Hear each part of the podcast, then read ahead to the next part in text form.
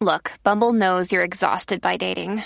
All the must not take yourself too seriously and 6 1 since that matters. And what do I even say other than hey? well, that's why they're introducing an all new Bumble with exciting features to make compatibility easier, starting the chat better, and dating safer. They've changed, so you don't have to. Download the new Bumble now.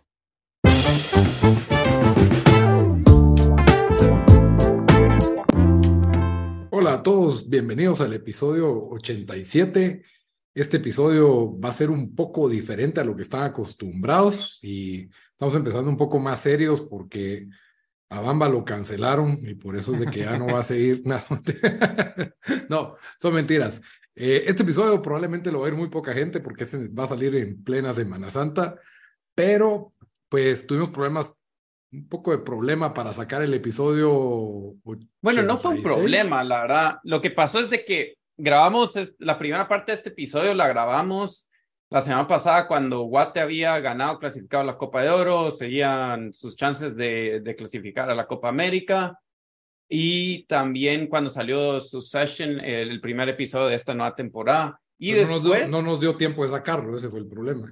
Eh, pues eso, y también se nos presentó la, la oportunidad de entrevistar a, a, Gaby Moreno y a Diego Contreras, que si no han oído esta entrevista, por ahí, es el, es el último episodio, la pueden ir a oír.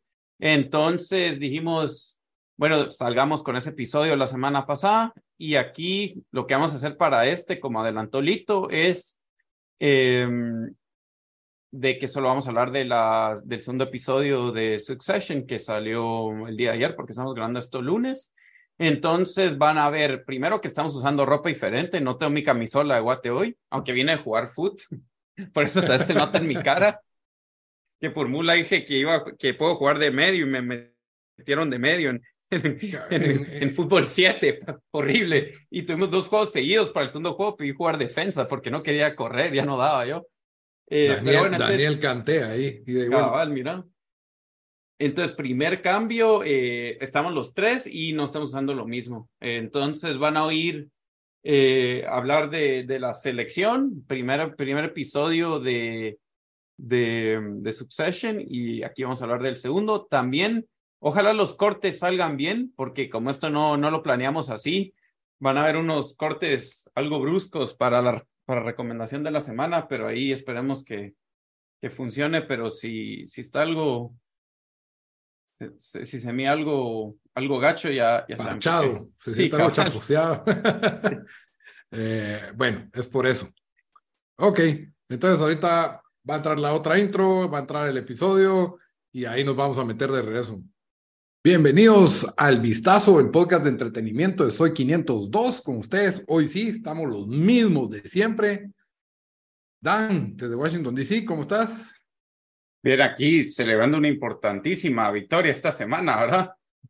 Importantísima, ya, ya teníamos rato de no, de, no, de no celebrar algo así. Bamba, en vivo, desde el Coloso, desde el Mateo Flores. Muchachos. Eh, la verdad, bien, como dijo Dan, eh, yo llevábamos ratos de no tener ahí algo, el pan y circo de la selección nacional, así bien, bien. De no disfrutar. De no disfrutar, que hemos estado, yo creo que los tres seguimos a la selección, en, en, especialmente después de, de, todo eso de los, de las, de, ¿cómo la se llama? Suspensión. Los, la suspensión de FIFA, pero ahí contento, regresaron buenas series, hay muchas cosas de que platicar. Sí, exactamente. Entonces, la verdad, hoy un poco diferente, el entretenimiento va a ser un poco la selección nacional de fútbol y por supuesto la serie que nosotros más aclamamos y más nos gusta, Succession, también vamos a hablar del primer episodio. Este episodio número 86 va a tener esos dos temas.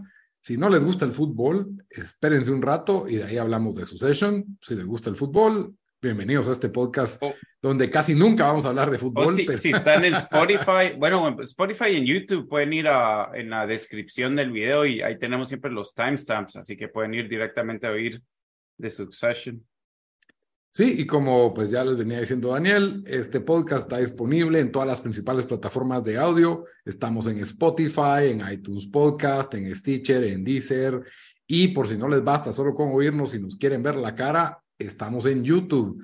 En YouTube se van al canal de Soy 502, ahí hay un playlist que dice El Vistazo y ahí están todos los 86, ya 86 episodios del Vistazo. Algo deberíamos hacer para el número 100. Pero bueno, eh, ya se viene la Semana Santa. La semana pasada, bueno, esta semana, mejor dicho, les dimos el episodio de películas buenas para ver en vacaciones, películas que vimos nosotros en nuestra, en nuestra juventud que nos recuerdan a las vacaciones. Así que si quieren una buena lista de películas para ver en esta Semana Santa, para los que no van a ir al puerto, no van a ir a la antigua, ahí está una buena lista para que se entretengan buscándolas, encontrándolas y de ahí viéndolas, ¿verdad? Eh, pero bueno, volvemos al tema del día. Ah, y también les recuerdo que todo lo que opinemos aquí es ajeno a Soy 502. Ellos no avalan ni respaldan ninguna de nuestras opiniones. Así que podemos hablar libremente de los jugadores, porque somos, no Soy 502, somos nosotros. Así que, y del, del profe Tena del, y de la selección nacional en general. Pero bueno, Guatemala 4, Guyana Francesa, la potencia del Caribe 0 qué, qué veredicto, y bueno, que fue el cierre de lo que fue la, la Liga B de la Copa de Naciones, ¿verdad? La última jornada de, la, eh, de, nuestro grupo de la Liga D, de la Liga de Naciones, que la verdad es algo que como torneo medio raro, pero empezamos en la C, creo que hace como un año, año y medio, y ahora subiendo la B y con esto nos jugamos la vida para subir a la A, que ya incluye pues, los pesos pesados de la zona, México, Estados Unidos, Canadá, Costa Rica. Entonces era algo, se estaba jugando mucho y también se estaba jugando el pase a la Copa de Oro en Estados Unidos también. Y la chance de seguir en la clasificación para la Copa América 2024. Se juega mucho, siento yo, o sea, como vos decís, for, raro ese formato también en Europa, pues se lo copiamos a la Europa, el UEFA, UEFA Nations que tiene. A las Europas, como dicen. Sí. Pero em, no sé, creo que le agrega más emoción y el hecho de que va a estar los seis equipos de la CONCACAF el otro año en la Copa América, se va a jugar en Estados Unidos. Em, sí, no sé si por lo menos eh, creo que era lo más que se jugaba la selección en bastante tiempo en ese sentido, ¿verdad? Eh, y por eso cabal ahí. Que sí. Sí, o sea, por eso también ahí, ahí que, bueno, no sé si arrancamos de unas con esto o si decimos cómo venía en el grupo, pero, pero pues ahí, ahí dijimos que era lo mejor que hemos visto a la selección en un partido decisivo en yo no sé cuántos años. el, último, el último partido decisivo fue cuando estábamos jugando la clasificación a Copa Oro. Oro anterior, que eso para mí fue uno de los partidos más amargos. que el, que perdimos en penales. El que perdimos en penales, contra Curazao, creo yo. No, creo que era una hasta más chiquita todavía. Puede ser, o Martinique. Martinique. Yo no creo que era Martín. Hoy lo revisé, cabal, pero bueno. Que sí era pero bueno, ahí lo revisan. Pero perdimos en penales a, a 11 tiros de penal, si no estoy mal. Por no, más, como a 20 tiros de penal, porque tiraron los 10 de cada equipo, por lo menos. Fue el portero el que termina fallando el penal de Guatemala, si no estoy mal. Fue una de esas, eh, ¿cómo se llama? Tandas de penales más largas que he visto en la historia. Y no llegamos y fue con Guadalupe, los dos estábamos peor todavía. con Guadalupe. Yo lo borré de mi mente, la verdad. Y clasificamos a la Copa Oro porque un, creo que Guadalupe fue o otro equipo no pudo llegar por COVID. Fue Guadalupe, creo. Mira, ahí Dios trabaja de maneras misteriosas, la verdad. y pero lo, peor de eso es que ya se habían ido muchos de los eh, legionarios de regreso a sus países y mandamos una selección como que medio incompleta. Ya habían despedido a Marín y Villatoro también, entonces mandaron ahí a un interino. Sí, era un, era un remache de selección que si no estoy mal no le hace un mal partido a México. Creo que perdimos 2-0 nada más. Pero de ahí El Salvador nos dio un baile, que, que perder con El Salvador es algo humillante, en mi opinión, porque antes era un equipo como, antes, y por antes me refiero a la década del 2006, como que, que dominábamos, ¿no? Ahora ya tenemos creo que dos décadas de no ganar perdimos 2-0 con el, con El Salvador, perdimos 3-0 con México y empatamos con Trinidad. No, y El Salvador, al menos sí quiero decir, estos, es, aquellos eh, han trabajado bien en reclutar jugadores salvadoreños que han nacido en Estados Unidos. O sea, creo que ellos, empezaron eso antes que nosotros y ahora tienen un montón de jugadores que juegan en las inferiores de equipos de la MLS, que juegan en otras academias aquí en Estados Unidos. Ellos como que pusieron el, el y medio también copiándole lo, un cacho lo que hace México, porque también México recluta jugadores de acá, pero ellos le entraron más grueso y nosotros pues nos subimos a esa misma caravana con Kimi Ordóñez, Rubio Rubín. Seis de la sub-17. Sí, Aaron Herrera, que también viene en camino. Entonces ahí sí hay, que copiar lo que es bueno, y los salvadoreños están haciendo algo medio bien. No, nos ganan en maras y nos ganan en fútbol, o sea, en, en combate a las maras, ah, hecho, ¿no? en combate a las maras. Nuestras maras les están ganando ahorita las de ellos, probablemente, pero, en fin, eh, ahí sí que están haciendo cosas bien, como vos decís. A mí eso es lo que me queda la duda ahorita.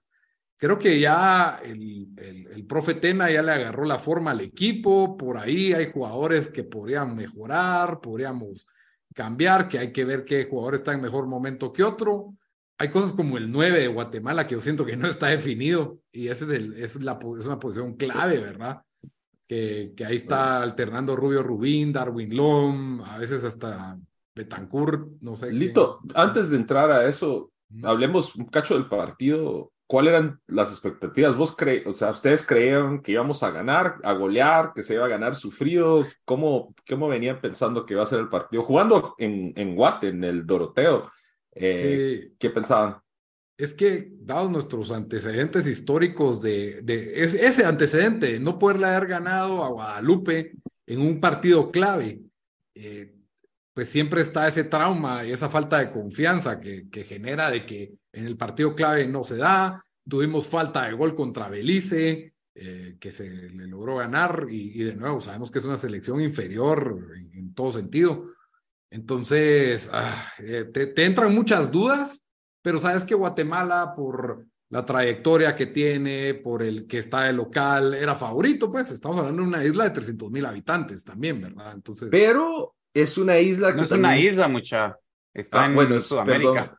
Ah, tenés razón, la Guyana Francesa. Yo no dije, no es, una isla, ah, es un país que también trae jugadores de Francia, que están en Francia. Sí, pues. bastantes en la segunda división de Francia y em, yo personalmente, yo no sé por qué he tenido fe, eh, no tanto a la selección, más solo porque como dicen ustedes, o sea, no, no, aunque Guinea Francesa la verdad no juega tan mal y nos había ganado 2-0, yo por ahí pensé que iba a pinchar con, con República Dominicana, cabal se dio, y dije, no es, no es posible que, que no vayamos a pasar, em, y no sé, la verdad, no, no tengo razón por qué, porque sabemos la historia de, de Guate, la, la historia reciente especialmente, no creo, o sea, con Tena, no es como que venían jugando mal, pero tampoco estaban dejando buena imagen. Em, entonces, sí, nerviosismo, pero sí un poco, sí está optimista que iban a pasar. Eh, y especialmente cuando pinchó eh, contra República Dominicana en, en, en, Guyana Francesa, ahí es donde dije, bueno, eh, tal vez, tal vez sí se nos da. Y... hay que tomar en cuenta que se nos apretó el grupo, pues, o sea, llegamos bueno, es que de entrada perdimos 2-0. Sí, por eso. O sea, ahí solito. obligados a ganar en la última fecha. El, empate nos dejaba, nos dejaba fuera, pues. Y como tantas veces hemos visto la historia, cual, como dijo Lito, la selección de Guatemala no funciona bien cuando hay presión.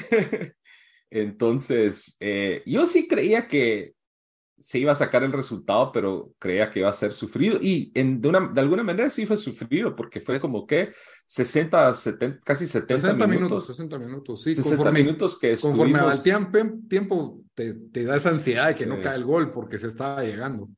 Que nosotros pues empezamos bien, de ahí Hagen tuvo dos intervenciones que la verdad le cambiaron la cara al partido porque dio la tranquilidad no estar tratando de remontar eh, y ya en el segundo tiempo, pues eh, se dio pues el, el, gol al fin de, de un córner que históricamente creo que nosotros no hemos sido muy buenos para eh, jugadas a balón parado, pero en un córner Rubio Rubín con un gol así medio de desviado. La peinó para atrás. La peinó, ajá. Eh, metió el 1 a 0 y creo que esa fue la tranquilidad que necesitaba la selección. Después de ese gol fue como. Pero aún así, hubieron dos hartadas seguidas o no, una de que se fue solito Santís y no Chucho no le da la, no le da la bola. Incluso yo lo estaba viendo aquí en Estados Unidos en TUDN y los narradores eran mexicanos y estaban, va a hablar bien de Santís, que como un jugador y que ha sonado para MLS y todo, y hace esa. Y, y eh, todos así como que no puedes pecar de eso, aquí tenés que sentenciar el partido, qué horror, y que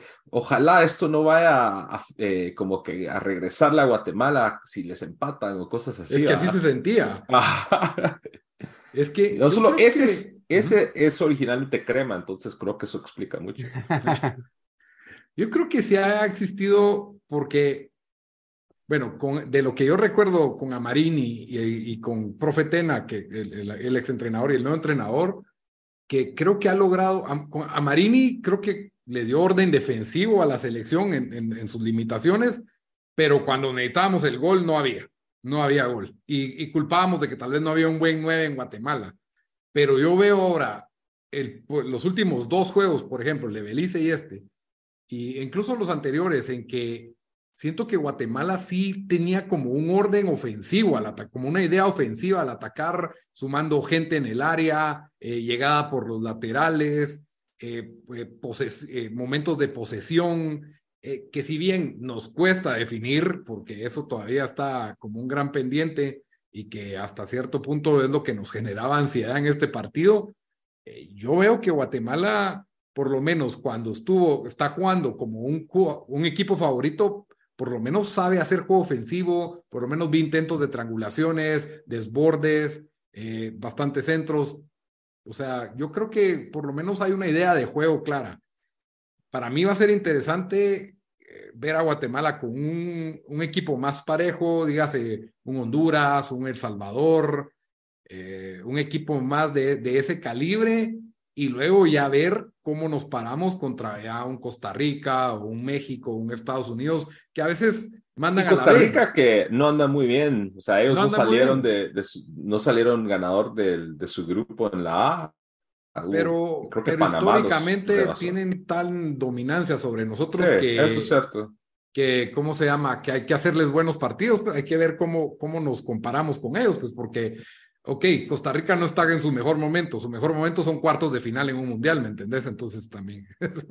pregunta. ¿Este Cualquiera llega a un cuartos de final de mundial. Ah, sí, decírselo a los, a los más de 100 millones de mexicanos. Pregunta, mucha. ¿Este es el mejor partido que hemos visto en la selección de Guate en los últimos 10 años? 10 años es 2003, sí, sí, sí. Sí, porque en esa época estábamos suspendidos de la FIFA y cuatro de esos años. como tres años de esos años estuvimos suspendidos, ¿no? Sí, sí, Y después en eliminatoria, no recuerdo cuando le, cuando le ganamos a Estados Unidos. Tuvimos un, un, empate con Estados Unidos, creo yo, acá. y No hubo uno que le ganamos a Estados Unidos en Guate. En el Mateo, ajá, sí, es cierto. Pero, pero no, no, pero no con goles del Fish. Sí, o sea, tal vez fue antes del, 2013. Pero yo, yo digo que por todo lo que... No, no, no, sí fue después del 2013, sí fue después del 2013. Sí, por todo lo que se, se jugaba, eh, por el hecho que había sido otro fracaso enorme perder, y lo completo que se vio, la, o sea, la verdad, aparte de esos dos tiros en los primeros 15 minutos, no hizo nada eh, Guyana francés, y yo sé que no es el gran rival. Eh, Ese fue cabal el 2016, Dan, ese es el que estás hablando, 2 a 0 Estados Unidos en el Mateo, o de Euroteo. Sí, pues, entonces a Rusia 2018. Goles de el, el segundo fue el del pescado y me recuerdo fue como que un despeje de la portería y el pescado como que le rompió en el offside y, y, se fue mano a mano. Es cierto. Y creo que hubo uno de Papa, ¿o no? Eh, no, eh, no. Morales. Ok. Bueno, no importa, pero sí, ese es tal vez la, esa lo, ese lo fui a ver el estadio, está en mi, en mi memoria esa victoria. Y de Estados Unidos nos devolvió el favor allá, o bueno, digo allá, acá, 4 a 0. pero, pero sí, este, no sé, como digo, estas cosas a ver qué pasa, pero por lo menos nos da un poco de, nos, nos da Ilusión, ilusión. ilusión. Em, y yo, o sea, esa, esa cali- seis equipos son los que se califican a la, a la Copa, a la Copa, Copa América, América, el otro año.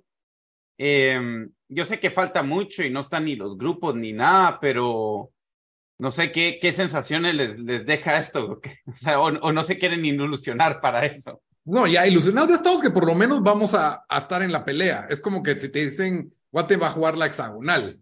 Entonces, aunque sabes que Guatemala no es el favorito en una hexagonal o una octagonal, ya te emociona. Y, y creo que tenemos en el trasfondo que viene el mundial más grande, que va a tener 48 equipos, que, Que va a no tenemos que jugar CONCACAF. contra México, Canadá y Estados Que Unidos. nos queda, que va a ser cerca de Guate. Entonces, ajá, ¿qué hacer? Entonces, con todo eso de fondo de que es, ahorita es cuándo. Eh, y como ustedes dicen, tal vez el peor momento de Costa Rica, Honduras creo que tampoco está tan bien. No sé, no sé, tal vez la tormenta, pero tenemos un buen entrenador, se están fichando jugadores de, todos soñamos con el jugador de la Championship, que, ¿cómo es que se llama este jugador? Se llama, yo lo tengo, tenía aquí el- en Instagram, se Es llama Nathaniel, Méndez, Méndez, No sé ¿Cómo se llama? Aquí lo tengo. ¿Cuál? Méndez Line se llama. Ah, el de Derby County. Nathaniel Méndez Line se llama. Nathaniel, ajá. Sí, él, pues ya estamos aquí ilusionados de que tal vez nos falta un nueve clave un- y, y por lo menos podemos hacer, y tenemos un entrenador experimentado de años de la Liga Mexicana. No sé, no sé, ¿quién quita? ¿Quién El quita? Tena. Y yo sí vi que la prensa mexicana fue, estuvo bien, como que le dieron bastante seguimiento a, a, a, a lo, a lo que hizo pues Tena con la selección de Guatemala, que la verdad, eh, en mucho tiempo, al menos a pesar de que quizás nos faltan algunas figuras, eh, eh, sí hay estructura, como dijo Lito, sí hay orden. eh, y ya solo falta, pues, algunas de las piezas que no estuvieron ahorita en estos juegos. Kimi Ordóñez, a ver si eh, hubo ahí Mara asustadas de que ya no quería jugar con la selección de Guatemala. Creo que eso se desmintió. Eh, otros jugadores de MLS que creo que están viendo también. Entonces, Aaron Herrera, que aparentemente tiene una lesión y por eso tiene que soñar a Guata a completar su, sus trámites. Y este Méndez Line que menciona Lito es un jugador que ha jugado en la, en la Premier y ahorita está en la, creo, en el Derby County en la, en la tercera. ¿tercera o la segunda? No sé, creo que está en la tercera, pero puede ser que yo esté equivocado. Pero está mejor que el Wrexham. Sí, pero estuvo en el Champions, sí, está, estuvo en el Championship eh, recientemente. Em, plays as a winger, bueno, lo estoy tratando de leer en dónde está, pero la cosa es de que em, Tena, por alguna razón, o no han comenzado los, eh, los contactos con él, según, según yo leí en Twitter. Es difícil porque no es como que nadie está cubriendo esta información, entonces uno tiene que rebuscar Twitter, Reddit, donde puedas para encontrar información. Él hasta ha eh, no sé si retuiteó o en Instagram compartió otra que lo habían tagueado para jugar en la selección de Guate. Entonces él definitivamente ha, ha tirado ahí unos, pues, cosas que indican que está, estaría interesado en jugar por la selección de Guate. Creo que es de, un, de un, uno de Interesante. sus Estoy, abuelos. estoy leyendo la historia de este Méndez Line. Él es, es papá jamaiquino y la mamá es beliceña guatemalteca. Cabal, ahí estamos. Ahí, un cuarto de chapín. Ahí estamos, ¿verdad? Pero eso Fue- era lo sí. que era lo que yo me recuerdo decía, por ejemplo, iba al estadio y cuando había que matar tiempo porque uno llegaba cuatro horas antes de que empezara el juego para dar lugar, siempre había algún viejo, no, deberíamos de nacionalizar a todos estos brasileños que traemos aquí a Guatemala y argentinos. Estamos haciendo algo similar y creo que nos está funcionando porque no tenemos la infraestructura y no hemos tenido eh, la liga para poder desarrollar jugadores, entonces hay que, hay que básicamente irlos a buscar a otros lados. Creo que Y hay está que bien. decirlo que la- Hello Francia, Hello Holanda, que agarran de Cabal. cantera a todos estos países. Bien. O sea, Sterling es jamaiquino y, y como encuentran cupo en la selección inglesa, prefieren jugar para igual lo- los jugadores de Francia y los jugadores de, de Holanda, que muchas veces son de Surinam y son de Guyana, de, de esas Guyanas, ¿verdad? Aquí, Entonces aquí- también. aquí lo tengo. Juan Derby County. Derby County está en la, eh, en la, ¿cómo se llama? En el eh, League tercera. One, que es la tercera, pero Derby County es un equipo pues con historia. Y, Sí, que ha estado en la Championship ya varios, y varios ratos. solo hace dos años estuvo en el Middlesbrough cuando estaban en la Championship y hace tres, estuvo tres años en Cardiff City cuando estuvieron jugando en la, en la Premier. Si no estoy Sí, mal, al derby lo bajaron por un castigo, porque Wayne Rooney los estaba entrenando. Entonces, Ah, ve pues. por eso fue que lo, lo bajaron de la Championship. Pero sí, ojalá, ojalá lo llamen a él. Yo creo que obviamente necesitamos cualquier tipo de, de jugadores y esperemos de que este año eh, lo- algunos de, los de la sub-20 hagan el salto, a- el brinco después del Mundial, que ya no se va a jugar en Indon- Indonesia. Eh, entonces, Ah, eso fue porque no querían recibir a la a, selección. a de la Israel. selección de Israel. Entonces, eh, que tal vez sale mejor, porque yo creo que en Indonesia, ¿quién no quién iba a ver esos partidos? Pues Eh, se esos está hablando. ajá. Sí, se está hablando Bueno, yo, que- yo sí me iba a desvelar por ver a Ah, yo a- también. la de Eh, debate, pero mejor. Pero sí, no, no, bueno, como dijimos, sí da de ilusión, eh, dio gusto, o sea, no tuvimos que, su- sufrimos 60 minutos, pero después, cuando, cuando terminaba un partido así, guate, que, que, que, o sea, no, Con y las- goleada 4 a 0. Con ese, ese gol del 4 a 0. Sí. ah, ¿No, ¿No han visto ahorita los TikToks sí, que lo, el de, lo lo, tienen? pasaste vos con, con el con gol de Argentina. sí. No, no lo he visto.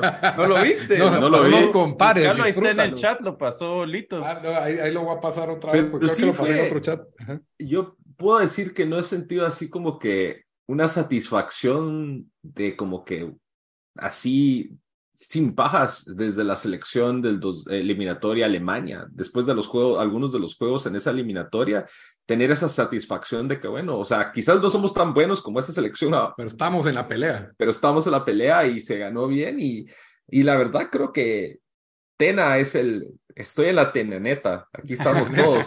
Ahí estamos, ahí estamos. Hubieras visto, estaba viendo videos que se estaban peleando niños, no, no peleando de golpes, pero así como que por un autógrafo de Tena. Profe Tena, qué partidazo, y así la gente ahí tratando de que, y Tena firmándole camisolas a la. Si a la ese gente, señor así, nos lleva al mundial, construyanle su estatua ahí en el obelisco. A, a- a Ya no se va a llamar Doroteo, se va a llamar Sí, Flaco el, Tena. el ¿sabes? estadio flaco, monumental Flaco Tena. Si yo me recuerdo quién fue el, el, creo que era paraguayo el entrenador que nos llevó al Mundial Sub-20 o no, o de dónde era, o cómo se llamaba.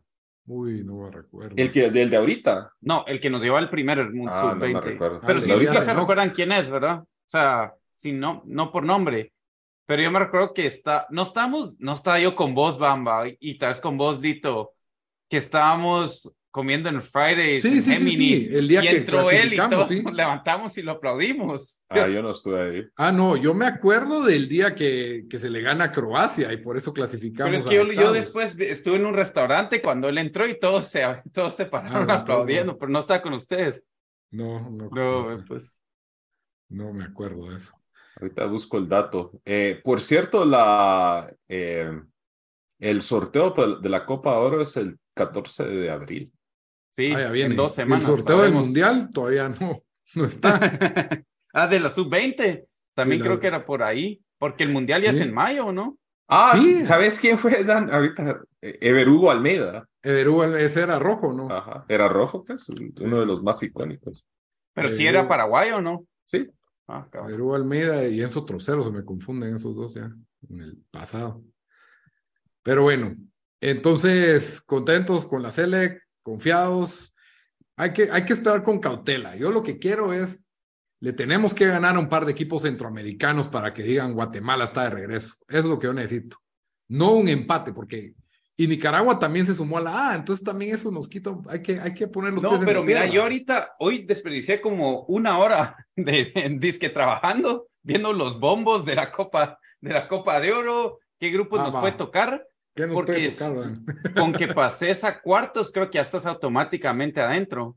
No, en, perdón, yo lo que yo Copa entiendo América. es llegar, si llegas a cuartos, son ocho equipos, ¿verdad? De los ganadores de los cuartos, pasan los cuatro Mentira. directamente a la Copa América y creo que dos van a un repechaje de esos Sí, perdedores. con, sí, tenés razón.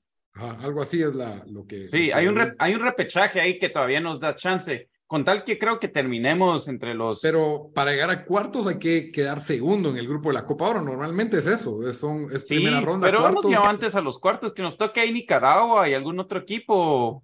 Ya no me acuerdo la última vez que Guate pasó a segunda ronda en una No, hombre, sí, no, no fuimos una vez con México, que llevamos, que Sí. esa vez que le ganamos No, a que ha pasado. Sí, sí, que ha pasado, ha pasado, pero yo no- fue hace mucho. Pues, No hace tanto. Yo, bueno, no lo vamos a discutir en este, pero yo ahorita voy a estar buscando cuando, cuando discutamos de Succession, que yo recuerdo que no hace tanto llegamos a una.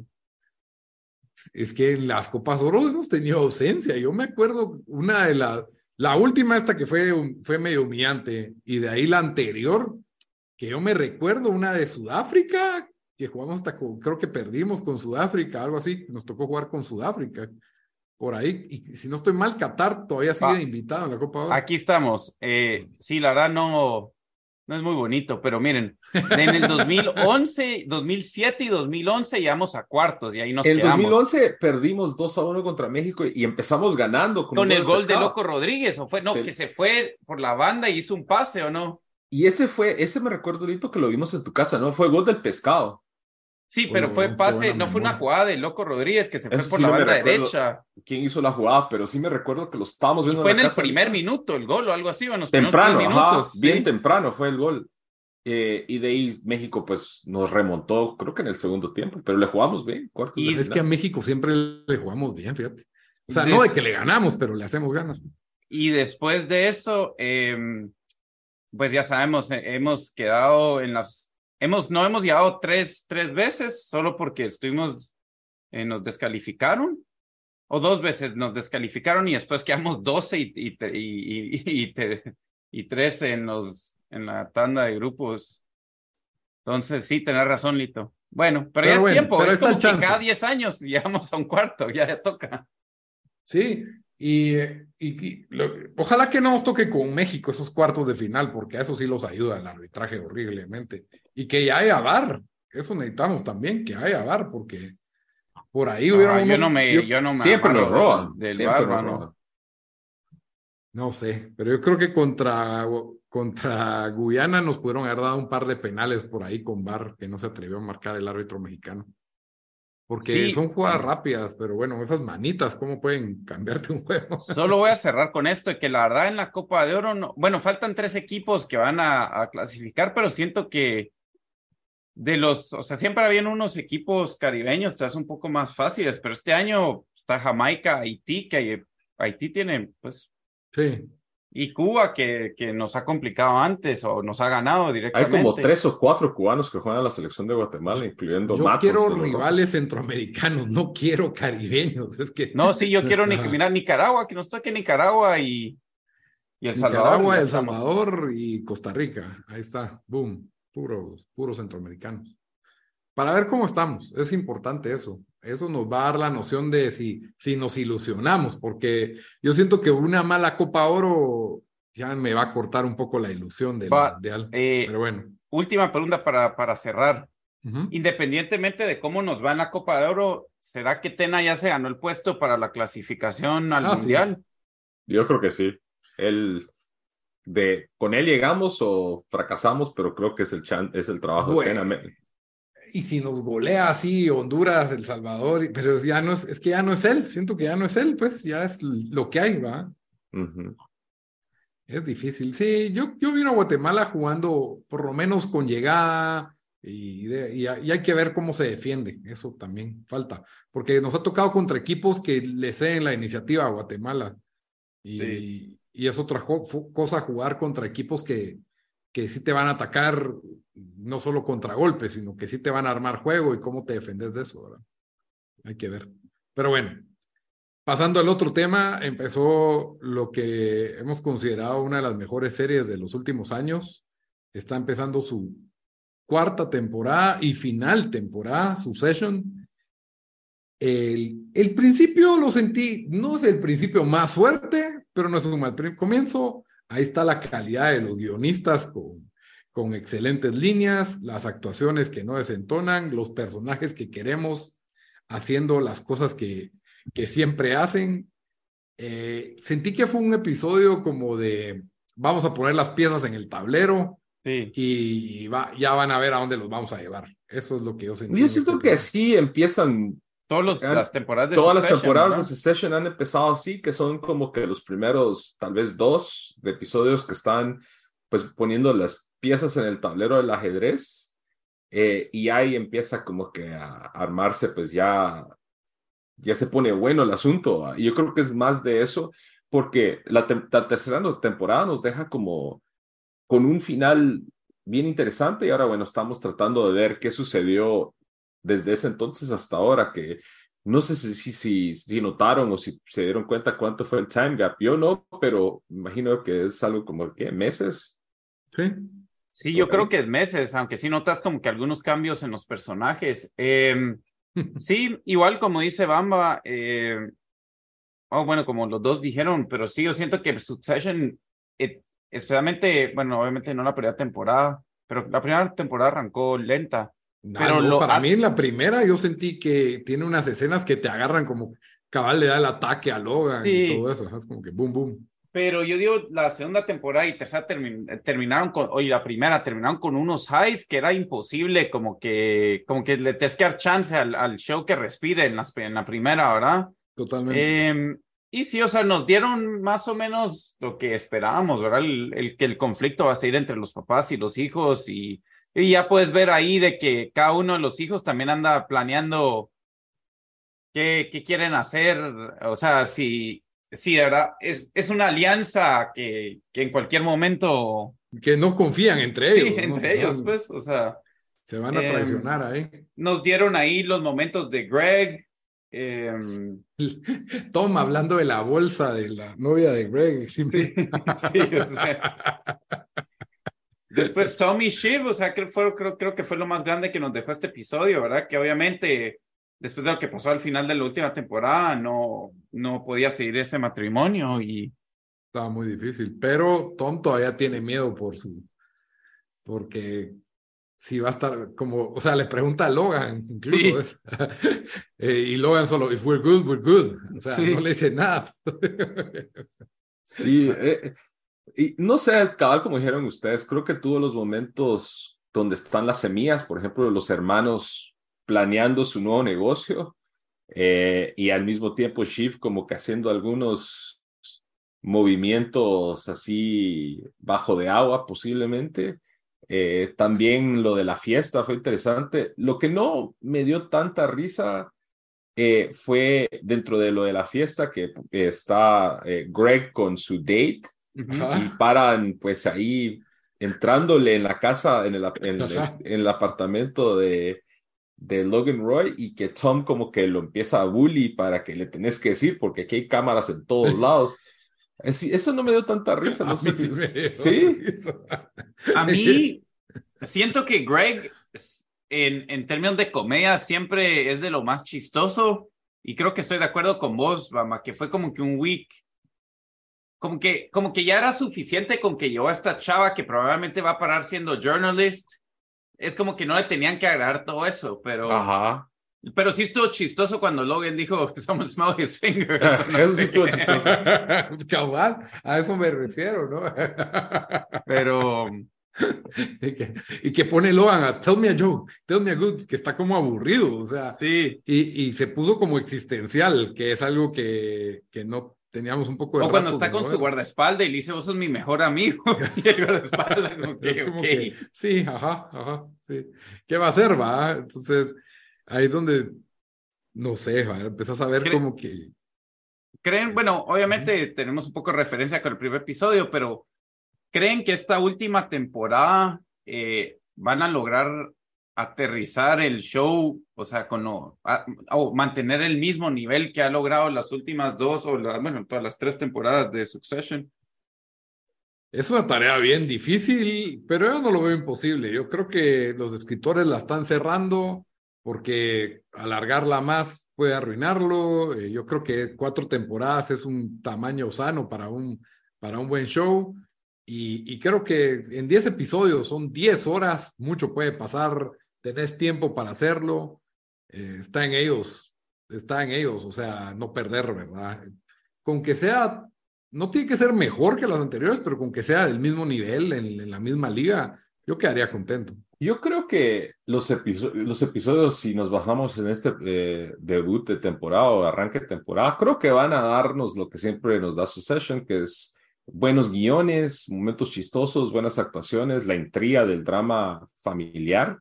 Lo que sí, eh, tal vez porque no ha sido bastante tiempo que ha pasado entre temporadas, como que sí te tenés que poner en la mentalidad de ver el show para seguir todo lo, de, lo del lado de negocios, por así decirlo, y, darle seguimiento a, a todo lo que hacen referencia a ellos de, eh, de trabajar con los bancos y hacer las propuestas y, las acciones, todo eso, todo como lo técnico que le aporta al drama, porque sí le aporta al drama entender lo que está pasando, pero sí me tocó como que, bueno, voy a ver un recap de eh, algunas de las temporadas anteriores para, para como que volver a, a refrescar la mente de, esas, de esas cosas. Eh, lo que sí siento es que el final es donde va, es difícil aterrizar en un final que a todo el mundo le vaya a gustar.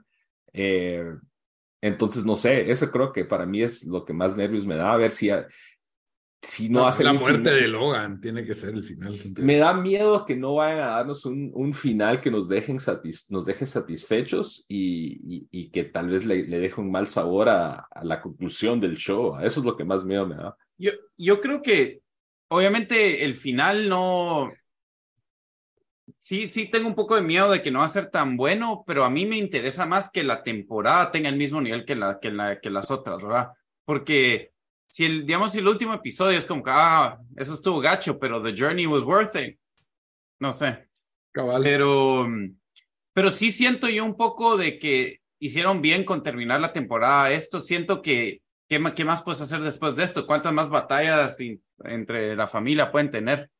Sí, y como que hubo una temporada que fue batalla contra otra familia, los peers, que me lo quisieron meter ahí unos como contras ahí y, y fue bueno y, y, todo y las interacciones con, siempre son interesantes las interacciones con otros empresarios grandes, pero la carne del show es entre la familia, en mi opinión, y eso de que están compitiendo en una, ¿cómo se diría? Bidding, una guerra ahí de subasta, por así, por, por la misma empresa y, y, y ves lo, o sea, esta es la gente que maneja billones de dólares y lo estúpida que se ve sí. o sea, que está tirando medio billón como nada, así, te da, te da terror de que posiblemente así sea en la vida real, ¿va? De que no, tira medio millón más y cerremos la conversación. Así como que... Bueno, si miramos por algunos de los, de los que son dueños de equipos de, ya sea de básquet, de fútbol americano, de fútbol, creo que, creo que son así estúpidos. Mira. El Chelsea sí parece Succession, esa onda ahorita. Como... Sí, Modric, 100 millones para terminar la conversación. sí, la verdad es que sí. Pero no, la verdad es que el, primer episodio nos dio lo que nos tenía que dar. Me hubiera gustado que hubiera un comienzo de dos episodios, la verdad hubiera sido más alegre, pero, pero está bien, uno a uno. No, tiene que ser uno, Lito. Es HBO, no, es, no estamos viendo un show de Netflix o de. Pero a veces la, la primera temporada nos dan dos, no sé, dos, no estaba mal dos. Dos, hubiera estado bueno. Está bien. Hay que, hay que darle, es como tomar un whisky, hay que darle, hay que saborearlo, hay que disfrutarlo. Sí, pero a veces pedís un doble, ¿no? Porque está muy bueno. Buen punto. Entonces, sí, no, yo entiendo. Uno y son diez, ¿verdad? Son diez, ajá. Diez, diez horas más o menos nos quedan de ver. A ver, hacen un final más largo, a ver qué, a ver qué pasa. ¿Qué personaje se les hace el más interesante de lo que nos dejó este primer episodio? Yo creo que Tom, eso iba a decir también, o sea, Tom, seguimos sin entender bien bien dónde está parado después de que él, eh, el show nos dio a entender que él fue el que le dio el, el aviso a Logan de que, los, de que sus hijos iban en camino. Entonces, no entendemos eso, no entendemos cómo va a afectar el hecho de que pues ya literalmente se disolvió su matrimonio, entonces cómo eh, eso va a afectar ya sea su relación con Logan o, su, o cómo va a actuar durante todo esto. Eh, yo creo que es, para mí es el, más interesante. O sea, él es el que estuvo haciendo la, hizo la jugada más, más, eh, más fuerte en la temporada pasada. Entonces sí creo que es él. Es, es más, si yo tengo una teoría de, de, de, o sea, de, cómo nos puede hacer un surprise ending esta temporada, va a ser con Tom también haciéndole una jugada a, A Logan. a Logan. Ah, Porque- no. Pero, pero neta pensar, ya se lo hizo a su esposa. Es alguien que está enfocado en solo, o sea, subir su su estatus so- socioeconómico como pueda, ¿verdad? Sí. Y, y sabe de que ahorita que se va a divorciar de Shiv, no, no va a tener nada de, de valor para, para Logan, así que yo creo, no sé, voy, Tiene que voy a grabar probar- este clip, así por si estoy correcto, ahí lo podemos poner otra vez. Pero yo tiene creo que que por ahí va la cómo se, cosa. hace, cómo se hace indispensable para Logan en este momento. Así que creo que sí va a ser capaz de hacer cualquier fechoría con tal de ganarse a Logan. Eso estoy de acuerdo. Pero tratar de asaltar el trono ya, ya siento que se le Sí va sería, pero sí sería un giro bien inesperado. Entonces, ¿Sabes de quién no me están dando suficiente y me lo tienen un poco estancado? Que quiero más, Connor. Connor con su campaña y que quiere el 1% Connor de estar en otra la línea que- conversación. que para mí ya, ya se está poniendo un poco ridículo, un poquito, o sea, siempre ha sido ridículo, pero eso que quería casarse debajo del no sé qué y quiere, no sé, es como que La ya, sí, ya, ya lo hicieron bien estúpido a él, o sea, le tienen que dar como que otra faceta a su personaje. No sé, a, a mí me la idea de que tiene que gastar 100 millones solo para sé. estar en la conversación. porque eso es lo, lo único que le interesa, porque menos del 1% ya es humillante. Sí, No, a mí sí me, me, me causa mucha gracia. Quisiera ver más de él, quisiera verlo más involucrado. Eh, le dieron esta su línea.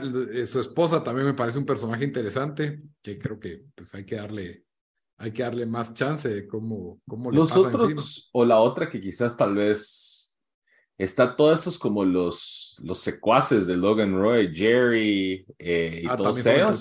sí. Y a mí se me hace que también quizás puedan hacer alguna maniobra ahí, que porque creo que, y no sé si ellos están aquí como que tratando de hacer el setup, pero lo- los están poniendo como con medio de, de mulas, Sí, Así como que no que- sirven para nada. como no sirven realmente. para nada, y a mí se me hace que por ahí van a estar haciendo algún complot posiblemente. Eh, no sé si directamente en contra de Logan o para ellos meterse antes que los hijos. No sé, es, es otro que Sí. también Aunque yo creo que la actitud de ellos es quedarse en las líneas, a ver quién gana y ahí me sumo o, que, o ver qué hago. O sea, como que juegan muy a la segura, ¿verdad? Por eso no son, eh, ellos no tienen el capital de, detrás de ellos. Entonces es como, como que no quiero cagarla. Eso es lo único que juega. Y si el otro la caga, lo voy a prensar con, para, con, con Logan, ¿verdad? Es como que el, el, el tipo de juego que juegan esos auxiliares. También me dio risa el, el asesor que tenían los, lo, el equipo de los hijos de Logan de... el, el del banco, el como- ¿Cuánto vale la empresa? ¿Será que está bien? ¿Cuánto vale la empresa? Vale lo que paguen. O sea, que, que su, a su asesoría. ¿Cómo es que le dice Roman, the best that Harvard Business School can buy? Y que aquí, he's going to bill us $200,000 for that. Le dijo algo como your intelligence is intimidating, no sé Sí, si- cabal. Sí, tiene unas líneas de oro este, este show ahí que dan a devolver, devolver a ver y que deberían de ser declaradas literatura, en mi opinión, pero eh, sí, Tom hablando con Greg de Did, did you came to fru- fruition? Sí, no sé sí, cómo sé. También fue bastante chistoso. Pero bueno, yo creo que ahí está el episodio uno cubierto. Están las puertas abiertas, Succession. Si nunca han visto Succession, es la hora de, de subirse. Tienen tres temporadas de, son 30 episodios más o menos los que tienen ahí para cubrir y entretenerse. Y ya se van a ir poniendo al día cada domingo. Me imagino yo que cada domingo, tal vez haya uno, alguna excepción, así como pasó con Last of Us, pero pero no creo. Este es el show del año de HBO. Es el que va a barrer en los, eh, en los Golden Globes y en los, ¿cómo se llaman los otros? Los, eh, los Emmys, ¿no? Entonces, sí, la verdad es de que hay que, hay que disfrutarse un episodio a la vez. Bueno, ya hablamos de la selección de Guatemala, del primer episodio de Succession, y ahora les hablamos un poquito de lo que vivimos en el segundo episodio de Succession. En mi opinión, un poco mejor que el primero, pero va, va, va subiendo la, la olla de presión y la intriga en este, en este show. Sentiste que un poco mejor. Para mí sí fue, o sea, a mí me gustó bastante ese segundo episodio. Es como que aquí estamos de regreso. Por eso es que me encanta Succession. empiezan las, qué serían las intrigas, por así decirlo. Entonces, no solo posición de piezas de ajedrez, sino que ya empiezan a hacerse las, las Intrigas jugadas. y un montón de buenas líneas, creo que nos dejó. Sí, Eh, sí. Que ahorita, obviamente, cabal, se me olvidaron, pero una es, es de mi, que tengo aquí en mi fondo, del, del gato, que hace Shiv el comentario que todos, todos siguen a su papá como que si fueran los gatitos de, de juguete. Eh, hubieron unos buenos de, de Roman otra vez. Roman con Shiv cuando se pelean son, son buenísimos. Sí, eh, sí, no sé, siento que este, o sea, el primer episodio, como hemos dicho antes, los primeros episodios de, de las temporadas de Succession siempre han sido un poco más lentos, pero que este, sí, este episodio era como que, ok, aquí estamos de regreso en la jugada. Sí, yo creo que, bueno, por lo menos me era un poco más lo que yo pedía. De, de una vez, spoilers. Aquí vamos a spoilear el segundo episodio, porque esto es para los que miran su session. Eh, nos dieron más de Connor, que yo lo venía pidiendo. Pobre Y Connor. nos dieron más y como que, yo siento que con Connor siempre solo han como que rascado el, el surface, ¿me entendés? Crush the surface. Y aquí sí nos Sí. metemos un poco y nos dejó una de las líneas, la verdad, más tristes. O sea, cuando dijo, a mí no me importa si no me ama porque nunca me han amado. Entonces yo, yo no necesito ser amado, es mi, es mi super, es mi superpoder. sí, pero sí estaba palideándola ahí, Sí, espiando a la esposa, estoqueando a la esposa, a la, a la fiancé, con la que todo está saliendo mal. Yo no entiendo qué le pasa a la fiancé de Connor. Connor eh, tiene mucho dinero, se ve que es todo un caballero. no anda jugando por ahí, no se ve que tenga vicios, no sé qué le pasa, la verdad. ¿Por qué no lo quiere? ¿Por qué no quieren a Connor? Y, mm, y bueno. es candidato a presidente. Es candidato a presidente, tiene 1% de intención de voto. Cabal. Pero si lo contás, si son 350 millones de habitantes, es tres, es aproximadamente 350 3 mil. millones. Bueno, los Ah. que pueden votar, mínimo un millón de personas. Ok, ahí estás. Bueno, Bastante. bueno, em, y vemos que Connor, yo, para mí está jugando. Para mí, Connor fue el que le chismeó al papá que estaban o no. Sí, él mismo se los dijo, él Sí, se él los se admitió, dijo. porque a él le interesa vender por el pisto. Correcto, correcto. Y tenemos a Shiv jugando a las espaldas de los dos hermanos. Tenemos a Kendall, que eso es lo que a mí no me, no me quedó claro. ¿Cuál es la jugada de Kendall? Porque Kendall también está con Stewie. Pues tú el que le manda los números. Sí, pues eso fue raro porque él estaba seguro con que tenemos que tomar la oferta que nos dieron. Después habla con, ¿cómo se llama? Con El sueco. Con el sueco. Y después el sueco le dice, mira, si no tomas esta oferta, Me voy. me voy. Y después él cambia su mente y, y dijo, "Sa- ¿saben qué? Renegociamos con él. Como que dijo, no te voy a comprar ese bluff. Pero el Pues cual yo, yo creo, que, que eso yo- o él como que está tratando de ser como su papá, ¿me entendés? Como que, ah, yo, yo también puedo ser tough, yo también puedo, o sea, ser agresivo. cabal, eh, y el papá cabal, pues les dice, no, hombre, ustedes están siendo unos mulas, esta, esta, este deal ya no lo vamos a tener. Que por cierto, eh, Yo le, creo, a- yo le creo al sueco que se va a ir.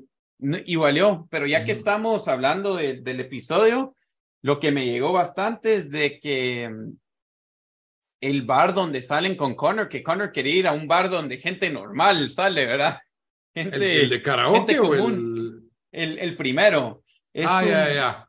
es un bar, eh, bueno, es- ha salido en Seinfeld, así que es, digo yo, es medio icónico en New York, que ya más de 100 años, eh, y cabal está cerca de donde vivió una mi amiga, entonces yo he pasado, sí, he pasado buenos tiempos en ese bar, se llama Peter McManus Café, y un cae de risa que apareció en el show, rápido me, me metí a Reddit y a Twitter a ver si otra gente lo estaba comentando, y cabal, eh, buen bar también, ahí para recomendación, para por si ¿De, están de- en de en qué Nueva animal serán las alitas? Que no sé. Sí. No, no están así. Es- No, pa- para ellos sí. Para el Sí, nivel de, esta- sí. de estos, de esta mara adinerada, es un bar de plebeyos, pues, así Sí. de pobres, ¿verdad? Sí, Y, mm, ajá, quiero algo que tome el nombre trabajador y, sí, y ahí escogiendo su cerveza toda específica. De ahí se van a ese bar de karaoke todo pelado también, se mira todo bien, aunque yo no, me- no, no me llama la, la atención hacer karaoke a mí, pero No sé, pero hay una cultura que le gusta. sí, pero, pero me da risa porque Connor quería ir al karaoke y la cara de Roman es mi cara cuando alguien sugiere la Sí. idea de karaoke es como que, ¿por qué? No. No. Vos decís, ¿por qué no, ah, eh, ¿por qué no hacemos rock band? En cambio, ahí sí te apuntás, ¿verdad? No, es muy diferente, es muy diferente el rock band. Es como un quinto de la diversión de rock band, ¿me entendés? Sí, Solo que todos tienen que esperar a ver una persona cantar. sí, bueno, no nadie canta bien. Creo que es el chiste también, pero en fin, no es para mí. Eh, sí, Roman para mí y que, y que les da lástima a su hermano. La verdad, eso se sintió genuino. Me, Sí. me gustó que están como que no, ahorita le tenemos que hacer ganas. Y por Bueno. supuesto, Roman doble cara, ya vimos que también. Pero le da pena a su hermano y aún así Roman tirándole mierda todo el episodio Ah, sí. al, al hermano, enfrente de la cara de él. Pero esa es su naturaleza, él no puede hacer nada al respecto sobre, esa- Sí. sobre esos comentarios bien mala, culeros, por no decirlo. Em, ¿Vos crees que, que Roman cambió de bando en, en ese momento, después de hablar con el papá, o ya estaba cocinado eso?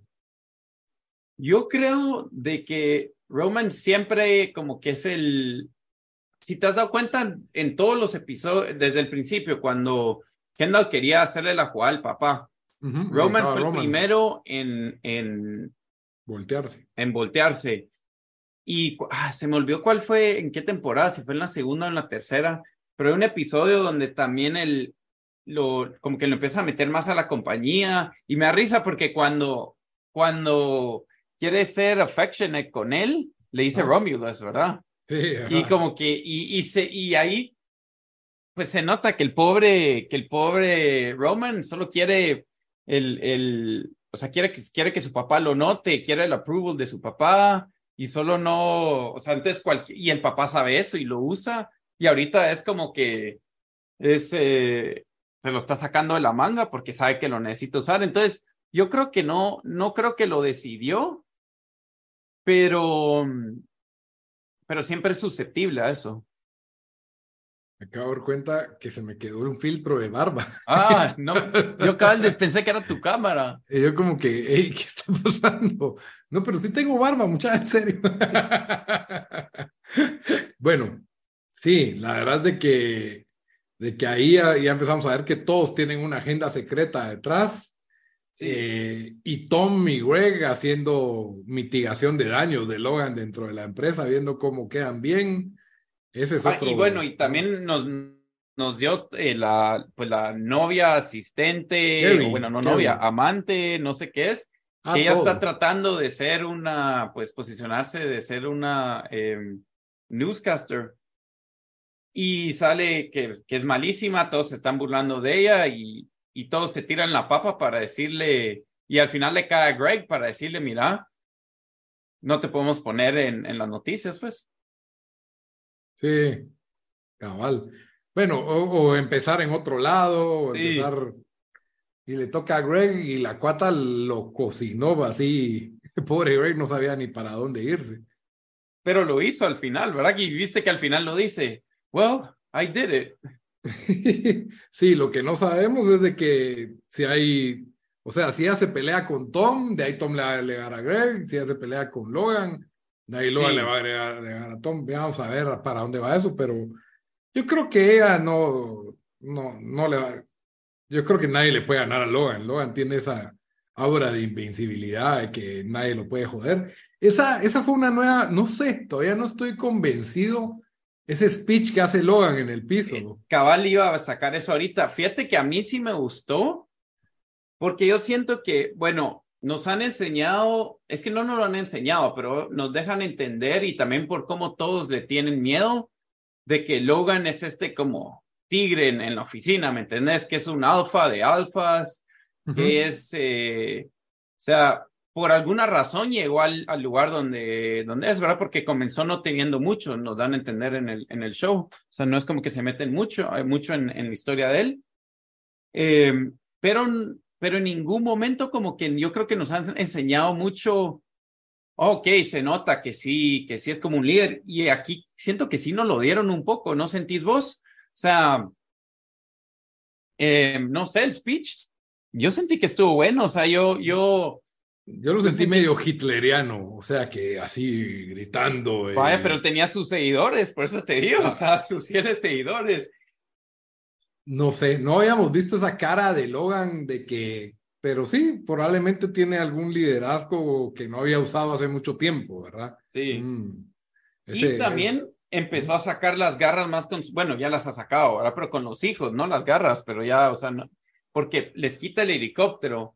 Eso fue lo mejor. Pero después lo que le hace a Shiv, que le dice a Tom, hey, llama a todos los abogados de divorcio, no sé si en Guate es igual, pero No. en, en algunos estados en, en Estados Unidos, no sé si es en todos, la verdad, pero yo sé que en algunos, cuando se están divorciando, si ha, si ha habido contacto inicial con una de las dos parejas que están divorciando, ya queda automáticamente descalificado el, el abogado de El poder abogado. representar a la, a la otra pareja. Ahora, te digo que yo no, es, nunca vimos esa escena en que Logan le dice eso a Tom. Yo creo que esa fue iniciativa de Tom y Sheep simplemente No, no, pero quiere creer que Tom es tan, no es tan malo. Shiv le dice, no, Shiv le dice algo a, a su papá cuando Se está en el karaoke. porque cree que es él, pero Logan nunca es Ah. así. No, pero viste que sí le dice, bueno, yo solo le di advice. If you would have been around, I would have given you advice. Así le dijo.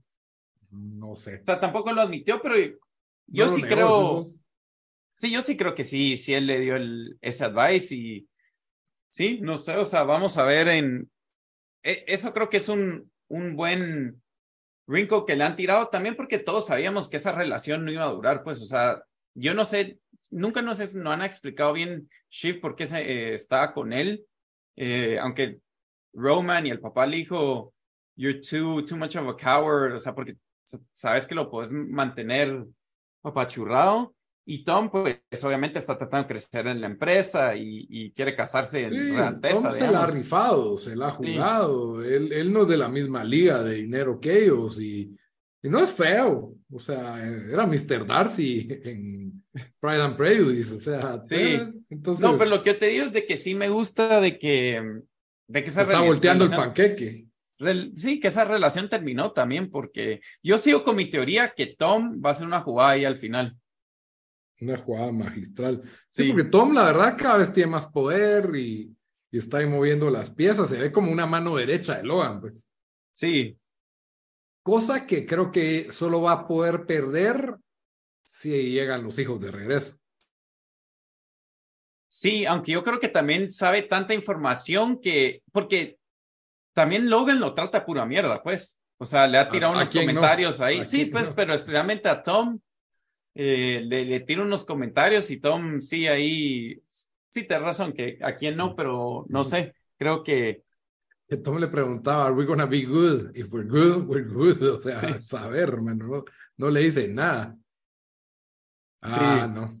Está bien, la verdad. Buena, buena temporada de Succession. Tengo esperanzas de que van a haber más giros. Quiero un poco. Este episodio me dejaron corto de Greg. Quiero más de Greg. La Sí, aquí cabal estoy viendo los, la- un- algunos de los quotes que, que salieron de este episodio y sí, no sé, es, es El de los Tom Fords Buda, no sé qué, que le dice Roman. así, a- nice Tom Fords que le dice, sí. Sabes que estaba viendo un TikTok donde evalúan cuánto valen los outfits. Ah, ah, sí, y, y esos son carísimos. Yo también vi Kendall un, ese. un video de eso. Ajá, 50 mil dólares ese outfit completo de que con todo, porque el reloj, como 50 mil dólares, Wow. pero creo que es porque el reloj vale como 30, algo así. Y entre la chumpita, la gorrita, los lentes, los tenis, todo eso, sí se van así bien alto. y se mira como algo simple, pues, o sea, sí, Sí. se ve como caquero, pero, o sea, es una gorra que ni marca tiene, ni colores, ni nada, pero bueno. Yo creo que ahí ya cubrimos lo que fue el episodio 2 de Succession, de ahí estaremos especulando hacia dónde va. Yo no creo que vamos a discutir episodio por episodio, pero tal vez ahí a media temporada regresamos o ya al final. ¿Crees que no? Yo no quiero discutir de episodio a episodio. Es, el- Episodio es la última temporada. No sé, es que, bueno, en el de Mario Bros, tal vez hablamos, mezclamos ahí. Sí. Va, está bueno. Eh, ¿al- ¿Algo más que querías decir de este segundo episodio? Eh, no, también porque ya es casi medianoche para mí. Eh, lo que sí, recordarles de que después de esto van recomendaciones de la semana. Eh, no se los pierdan. Sí. Muy bien, y como siempre, todos los episodios los cerramos con una recomendación de la semana. ¿Qué nos vas a recomendar el día de hoy, Bambino? Bueno, yo eh, esta semana, la semana pasada vi un documental en Netflix que se llama The Pez Outlaw. Eh, No sé si lo han escuchado o lo han visto. ¿Se recuerdan de los dulces Pez que venían en, una, ah, un como tubito con la cabeza de algún personaje? Ajá. Es, es básicamente uno de esos documentales que agarran una historia bien fumada y la hacen bien interesante. En este caso, se trata de un señor medio así, eh, algo medio medio hippie, medio raro, que él básicamente empezó como que a, trabajar el sistema y, a importar pez de, se iba a Europa básicamente como que a comprar contrabando y esos pez se los vendía a coleccionistas en Estados Unidos porque no tenía, esos no los vendían acá. Entonces es básicamente como que le dan el tono como de un, algo bastante serio, como que tráfico de drogas o tráfico de armas, pero es pez, ¿va? Entonces nos cuentan la historia de este señor, lo entrevistan a él, entrevistan a gente de la empresa y otras personas que están involucrados en este rollo. Y la verdad fue bien interesante, o sea, de algo tan así sin, sin medio, sin gracia como esos, esos tubitos de pez que, ajá, que la gente aquí los compra cinco mil dólares, tres mil dólares, uno de esos porque los colecciona, va. Entonces, la verdad, re, o sea, es algo que nunca me imaginé que fuera interesante, que fue interesante. Eh, dura una hora y media, eh, está en Netflix. ¿Cómo se llama? The Pez Outlaw. The Pez Outlaw. Pues, el bandido de Pez. No sé cómo, vamos a buscarlo aquí, cómo se llama en español, porque ni lo había, ni me, es, eh, a mí me sorprende cuando miro, por ejemplo, el perfil de, de Renata en Netflix y miro el mío y son totalmente diferentes las, recomendaciones. Es otra plataforma. Cabal. Pestronauta, ¿no será la película? ¿No? Vamos a ver, Pestronauta. Fíjate que eso yo creo que no está para Latinoamérica, fíjate. ¿En serio? The, the Pest Outlaw. Ajá. No, fíjate, no está, no, no me, esa no me la pusieron. O logró Pongan un VPN. bueno, Dan, ¿qué nos vas a recomendar? Está bueno, yo les traigo otro documental. Eh, Bamba, ese cabal lo había visto porque estaba en el avión que viajé este fin de semana, y, pero no, no lo vi, solo vi que estaba entre la lista. Pero el documental es Fire of Love, estuvo nominado ah. para, eh, para, ahorita para los Oscars, no ganó, ganó Navalny, que es bueno, pero yo creo que Navalny solo lo, lo dieron por razones pues políticas y ese porque es, un... Ganó el del elefante, ¿no? no? No, ese fue short film. Ah, pero ok, ok. Para el documental ganó Navalny. Ok. El de HBO, que es el que está, que está corriendo contra Putin y ahorita lo metieron en, en la cárcel y todo. Eh, pero Fire, Fire, of Love está, si no estoy mal, está, en Disney, Plus. Está Disney Plus. está en Disney Plus.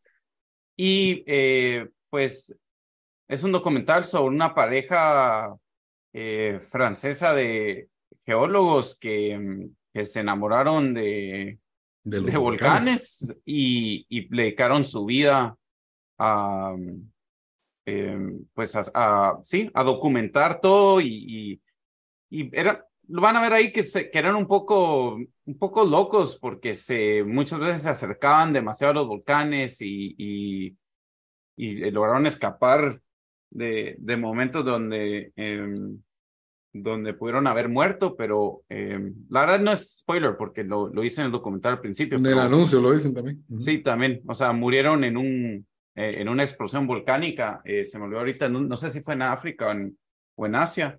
Eh, pero bueno el documental, la verdad. Eh, y curioso que ahí, eran una, eran como que estrellas en los 70s, 80s, estos geólogos que, que no sé, que, que no conozco ningún geólogo, geólogo famoso, entonces, más que estos dos. Entonces se llama Fire of Love, eh, solo una, una hora y media y está en Disney Plus. Sí, en español se llama Volcanes, la tragedia de Katia y Maurice Kraft. Así ah, que pues. de una vez spoileados, pero sí, a mí me encantó el documental porque tal vez los volcanes no son un tema apasionante para todo el mundo, pero la pasión que ellos le transmitieron al mundo sobre lo, lo que son los volcanes y unas ideas bien locas que tenían y hasta Lo peligrosas. que sí voy a decir, spoiler alert, que me enojó que la pareja, por lo visto, nunca visitó Guatemala y si la visitó, nunca. No salió. No, salió en el documental. Y Guatemala tiene un chingo de volcanes, cabal. Yo también me quedé como un poquito decepcionado de eso. Pero sí, ¿no? Muy, muy bueno el documental. Y visualmente es impresionante. Visualmente es impresionante. Una hora y media bien aprovechada. Eh, bueno, ya que ustedes doc- eh, vieron documentales, yo sí traigo una serie que está bastante entretenida, bastante buena, la acabo de terminar.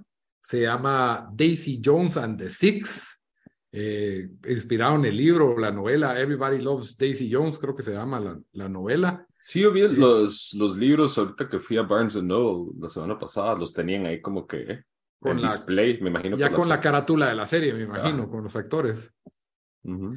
Bueno, el- la verdad es de que está, es- es- estuvo bastante entretenida. Creo que es como que si Almost Famous y That Thing You Do tuvieran un hijo y lo hacen serie, algo así. Tiene ese, esa vibra de los setentas, de esos tiempos salvajes de la música, eh, gente guapa co- con drama adentro. Por cierto, sí, la verdad es de que el cast bastante atractivo en, en hombres y mujeres, hay que, hay que decirlo, ¿verdad? Y está, como dicen, de lo que, de lo que he leído, que está basada en la, en, es- en Fleetwood Mac. Está Mm. loosely based en Fleetwood Mac. Y la verdad es de que las canciones son muy buenas. Yo creo que capturan muy bien ese sonido de así tipo Fleetwood Mac, de, de esa banda, de, ese, de esa época. Y obviamente no se enfocan tanto así como que en la decadencia, sino en este tipo de personalidades que realmente aman la música, pero tienen estas eh, personalidades súper conflictivas, súper complicadas y los choques que pueden haber entre ellos, especialmente la de Daisy Jones, que pues es una de las protagonistas. Y pues yo creo que el, el show, la verdad, no me aburrí nunca. Dura una hora cada episodio, son nueve o diez y vale la pena verlo. Para mí, de lo mejorcito que ha salido últimamente, eh, tiene sus típicos clichés eh, románticos y cursilerías, pero aún así vale la pena verlo, la verdad. Está, está muy bueno, de lo mejorcito que hay ahorita de, de series. Mi, es miniserie, pero siento que dejaron una puertita ahí abierta para una segunda temporada, por si acaso tiene, tiene bastante éxito, así que eh, esa es mi recomendación de la semana. Creo que es una sólida recomendación. Mírenla si no la han visto. Y bueno, con eso terminamos el episodio. Hasta la próxima, muchachos. Adiós. Adiós.